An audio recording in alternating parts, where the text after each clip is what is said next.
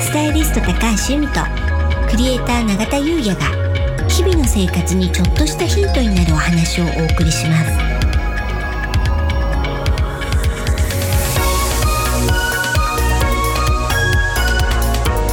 こんにちはクレーター永田優ですこんにちはスタイリストの高橋由美です楽しくて楽になる、はい本日のテーマは、うん梅雨運気アップ風水となりますはい。このね、配信がされるときは、まあ、梅雨にもう入ってるか、あるいはもうすぐ梅雨かな、梅雨入りかなってとこだと思うんですけど、は、はいまあ、雨の日ってね、一般的に言うと、なんかちょっとめいっちゃうなとか、気分落ちるなって方多いじゃないですか。そうですようね、ん、だけれどもそういっためいったりとか気分が落ちたりっていうのは、うん、陰の気になるんですよ。陰の気うん、で風水だと同類の法則っていうのがあるので同じ陰の木が集まってきてしまう、うん、まあ、これ良くないじゃないですか、そうですようね、ん、なので雨の日だけれども、うん楽しく過ごす、はいうん、っていうお話を今日はしたいと思いますいいですね、はいお願いしますはい、まあ、梅雨っていうのは水の気を持つ季節なんですよね、はいで風水ではこの時期に水の気を豊かにすることで金運や楽しみ事の運気を築くっていう考え方があるんですう、んうん、なのでまずですね最も効果的なはい、金運アップのアイテムっていうのがあるんですけど、うん、何だと思いまおす久々じゃないですかクイズ形式、はい金運アップアイテムそうこの時期の傘ピンポンありがとうございますはいでねこの女性の場合はそうなんですよ傘はね効果的なアイテムなんですね、でじゃあどういう傘がいいかはいはいまあ色ですよねそうですよね、女性はねピンク、ピンクうん、パステルイエローパステルイエロー、うん、この辺りがいいと言われてます。じゃあ男性何色でしょうね。やっぱりね、うんまあ黒とか使ってる方多いと思うんですけど、うん多分 NG だと思うのでベージュ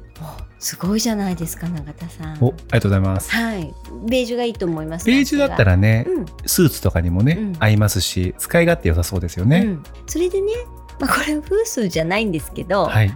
あ、ファッション的に言うと、まあ、スーツ着てるビジネスマンの方は、うんやはりベージュと、ベージュはあとはねネイビーだと思いまいす。ネイビーうんうん、うん、カーキもね悪くないかなと思いますけど、まあベージュか、えーネイビーがいいんじゃないかななんて思いますね。まあ、そのあたりで、うんはいわかりましうた、ん、じゃあね、まあ黒はダメなんじゃないかってさっき長さんおっしゃいましたけど、まあ正解です。おありがとうございます黒はダメです。ううんん、陰の気が強いので、うんその雨の日には向かない色なので、傘ももちろん NG、じゃあもう一つ NG の色があるんですけどこれ何色ですかね、これやはりあのまあね由美さんからはいこう学んできましたので、うんまあ風水的に考えると、うん木下土金水ですよね、はいまあ、総国の関係だとあまり良くないと思いますので、うん、赤ピンポン。ありがとうございます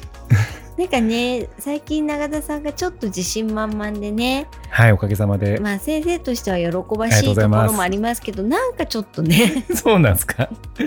いやいや冗談ですは、はいいそうですあの水の木があの赤はヒノキなので、うんうん水の木が取り込みにくいというところで NG です、はいうん、あとねビニール傘ね、そうですようね、ん、これはねいやもちろんねあの急に降ってきちゃったとか、もちろんそれはすごくあのありがたいアイテムなんですけど、常用するのは良くないんですよ。うんうん、やっぱりねあのビニールが悪いヒノキなので、あそうですそようね金運ダウンにつながります。常用しなければいいっていうのはすごくいいうん日々の生活に役立つヒントですよね、うん、だって助けられてるじゃないですかですよねビニール傘に。でも毎日使わないことはできますもんねそうなんです特にこよ。の季節だからまあちょっとストックじゃないですけど、例えばねお客様いらして急に雨が降ってきちゃったら、あこれ使ってくださいっはていこともできますから、もちろんねあの悪いものではないです、うんありがたい便利アイテムです、うんだけれども常用という部分ではさっき言ったようなあの運気アップの色の傘がいいと思いますしあとね今年って六白金星じゃないですか。はいで六白金星って格を上げることで運気が上がるとし、そういうとこから考えてもやはりビニール傘を常用するよりも気に入ったうん運気アップのいい傘を使った方がいいっていうことになりますよね。ありがとうございますうん、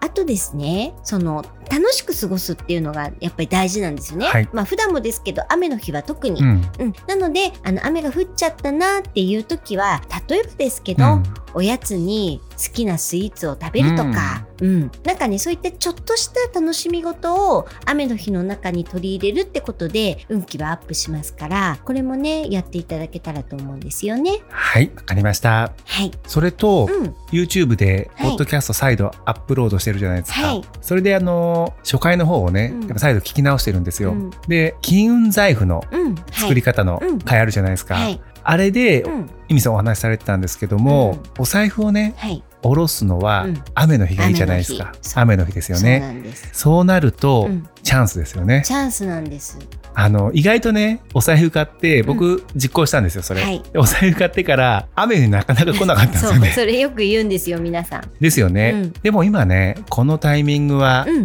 結構チャンスが来ると思いますので、もし買い替えをねうん。検討されてる方はこの季節ね、うんいいんじゃないかななんてちょっと思いました。あはい、そうですよね。やっぱあの発想の転換でうね、ん、うん、楽しいことをどんどん見つけていくっていう。そうですよね、はいでその話の流れで、うん、この間オンラインの交流会に参加したんですよ、うんそうしたらそこに、うん、あの四谷でうん、喫茶店をうん、今度オープンされる方がいて、はいうんプレオープンの日が土砂降りだったらしいんですよね、うん、うん、でも前由美さんから、はい開業はい。とか新規オープンも雨の日がいいって聞いてたのでうそ,、んれをお伝えしたらね、うんすごく喜んでいただいて、そう飲食店は、うん雨の日のオープンはすごくいいです。そうなんですよね、これも水の木、はい、まあ、お財布と同じ原理ですよねそうですねうんうんそうなんですなのでねお伝えしたらねすごく喜んでいただいてあーイミさんよのかっはい教えてもらってることた。がうん、役に立ちました、はいよかったです。ありがとうございますはい、ありがとうございます。じゃあね、この梅雨の時期、